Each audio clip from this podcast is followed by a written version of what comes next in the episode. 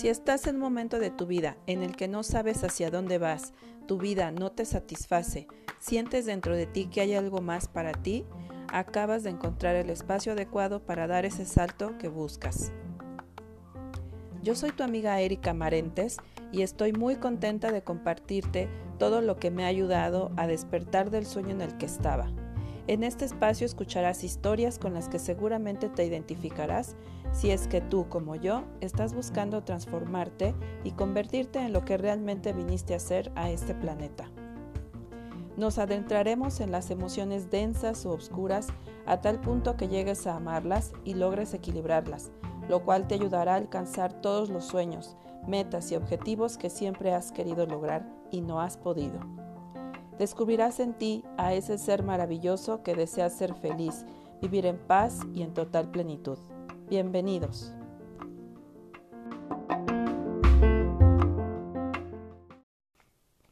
Hola, ¿cómo estás? Me da mucho gusto traerte este tercer capítulo de la miniserie La neta del planeta.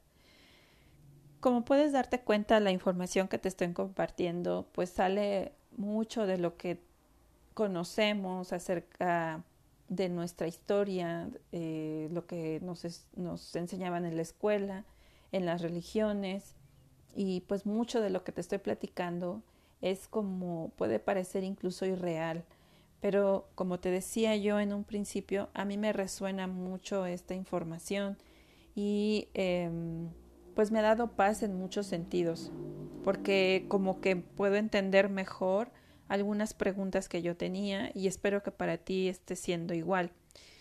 Pero como te decía también en un principio, tú puedes tomar esta información y desecharla si es que consideras que está muy loca, que entiendo que lo veas así, o este, puedas tomar algo que te resuene y que, y que lo, integres en tus creencias. Y si no, pues puedes pasar de largo toda esta serie y no pasa nada. Podemos seguir, eh, puedes seguir escuchando mis episodios que cuando termine esta miniserie seguiré eh, realizándolos. Y bueno, vamos a empezar con el capítulo 3. Capítulo 3. La oscuridad en el planeta Tierra. Para empezar, es importante saber que el planeta Tierra es un planeta laboratorio y es una sucursal de Dios Padre la Fuente. Recordemos que nosotros somos hechos a imagen y semejanza de Dios, por lo tanto somos especiales e importantes para la fuente y para muchas otras razas que habitan en otros planetas. El planeta Tierra existe desde hace más de 4.500 millones de años y durante 1.500 millones de años se fue transformando desde ser una bola de fuego hasta empezar a tener vida mineral, vegetal y animal. Y así también siguieron pasando millones de años hasta que hace 35 millones de años aparecieron los primeros primates que vivían en los árboles. Pasaron varios millones de años y vinieron cuatro eras glaciales donde el primate fue evolucionando. Sin embargo, al mismo tiempo, hace seiscientos mil años, hubo otras civilizaciones que vinieron de fuera a la Tierra para ayudar a su camino de evolución del planeta. Las civilizaciones más importantes fueron Lemuria, que trabajó la parte espiritual y que estuvo hace seiscientos mil años, y Atlántida, que trabajó la parte mental o del conocimiento, que estuvo hace trescientos mil años. Cuando eran estos tiempos, eh, los tiempos de Atlántida, se empezó a trabajar en el proyecto de la raza humana. Para poder llevar a cabo este proyecto se requería de genetistas que realizaran las pruebas de laboratorio para iniciar este proyecto. La principal característica que tiene el proyecto de la raza humana es que contiene la esencia del Creador, es decir, que seamos como el Creador. Este proyecto de la raza humana se conoce como el proyecto de la raza humana adámica, cadmónica y cadisto, que quiere decir que somos seres creados con todos los elementos químicos de la Tierra. seres multidimensionales y seres iguales al Creador. En estos mismos tiempos entre la Lemuria y Atlántida vinieron al planeta los Anus. En esos tiempos estaba una guerra galáctica, la guerra de los Dracos de Orion, y el planeta de los Anus, que es el planeta Nibiru, fue destruido y no tenían dónde vivir. Así que pidieron a los administradores encargados del planeta Tierra permiso para poder vivir aquí mientras la atmósfera de su planeta era reparada. Estos administradores encargados del planeta Tierra tienen contacto directo con la fuente, que es nuestro Dios creador llamado Nevadón, no Jehová Dios como nos han, eh, nos han dicho en la Biblia. Más adelante explico esto.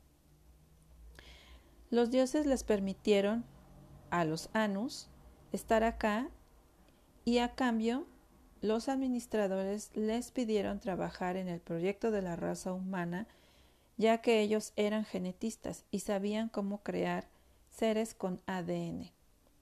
Así fue como los llamados Anunnakis, se les llama Anunnakis a los Anus cuando empezaron a vivir en la Tierra, y aquí vivieron por muchos miles de años, trabajando en este proyecto. Anu, el líder de esta raza, se fue a su planeta cuando fue reparado, y dejó a su hijo Enki a cargo del proyecto, quien hizo el primer homínido con toque genético cadisto. Recordemos que el primate tuvo una evolución por varios millones de años hasta llegar a ser el primer homínido. A partir de este momento es cuando Enki hace esta intervención, intervención digamos, donde mezcló eh, los genes del homínido con los genes de él que tiene el código genético Cadistu y un Nendertal. De ahí surge el primer homínido con, con código genético Cadistu. Hubo un ser que no estaba de acuerdo con la evolución de esta raza humana y decidió boicotear el proyecto. Este ser estaba a cargo de administrar a los atlantes, quienes fueron contaminados por seres oscuros, los cuales tuvieron permiso de este ser para tirar el proyecto de la raza humana. Abrieron portales para entrar al planeta y fue así como cayó la civilización atlante. Este ser del que les hablo es Lucifer, que es un ser muy inteligente y que no estuvo de acuerdo porque pensaba que al darle todo el poder de ser igual al Creador a los seres humanos, podría haber el riesgo de que esta raza humana usara el poder que tiene para dañar a otras razas. El, creador estaba confiado en lo que hacía y avalado por su equipo siguió adelante. A partir de ese momento existe en el planeta Tierra la oscuridad por, permitir la entrada de estas razas y a pesar de que siguió adelante el proyecto, ahora sería más difícil avanzar. Desde los inicios de la civilización humana en Egipto con los faraones, empezó la infiltración en los gobiernos por parte de las razas oscuras. Tutankamón, que fue de los primeros gobernantes contaminados por estas razas oscuras hasta nuestros días, con los Illuminatis. Estos seres han inventado programas de esclavización a través del sistema religioso, financiero, de salud y educativo, sembrando miedo y creencias que nos separan de nuestra verdadera esencia. Algunos de los portales para entrar a estas razas oscuras es el Vaticano y el Triángulo de las Bermudas.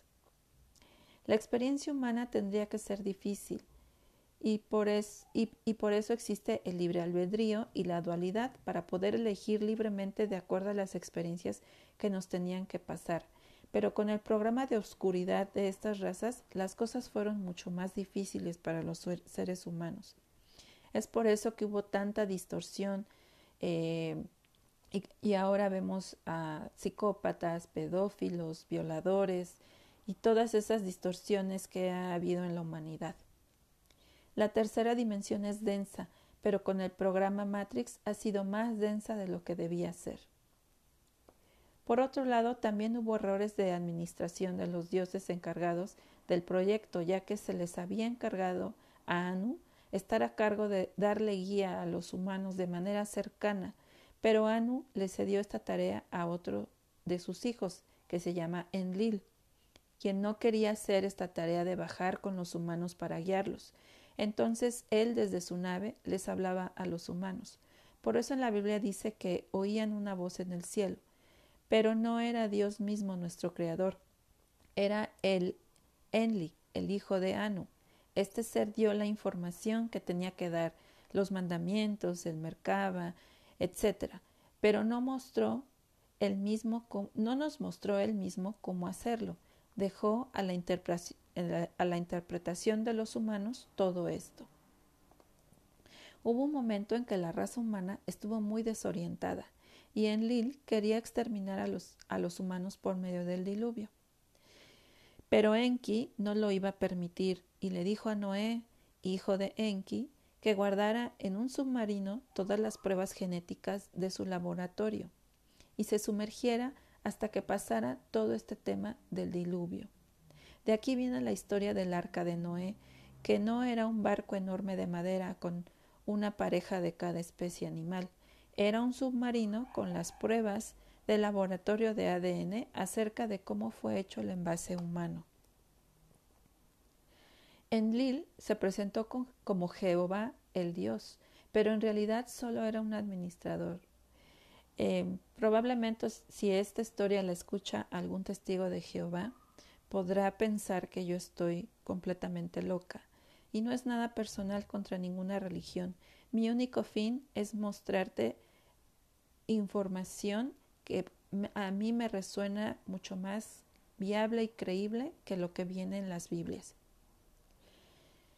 El Dios que, en el que creen los testigos de Jehová como, como Dios Padre, como el Creador, en realidad no tuvo un buen desempeño, simple y sencillamente porque él no quería estar haciendo esta actividad. Y no es como tal el Dios creador, era solo era el hijo de Anu, quien era el asignado eh, para poder eh, avanzar junto con la humanidad. No toda la responsabilidad entonces fue de Lucifer y haber dejado entrar a las razas oscuras. Hubo, tuvo mucho que ver también la mala administración de Anu con respecto a los humanos. Afortunadamente, en estos días tenemos nuevos administradores que están limpiando el planeta de estas razas oscuras, y también hay arcángeles encarnados ayudando a esto.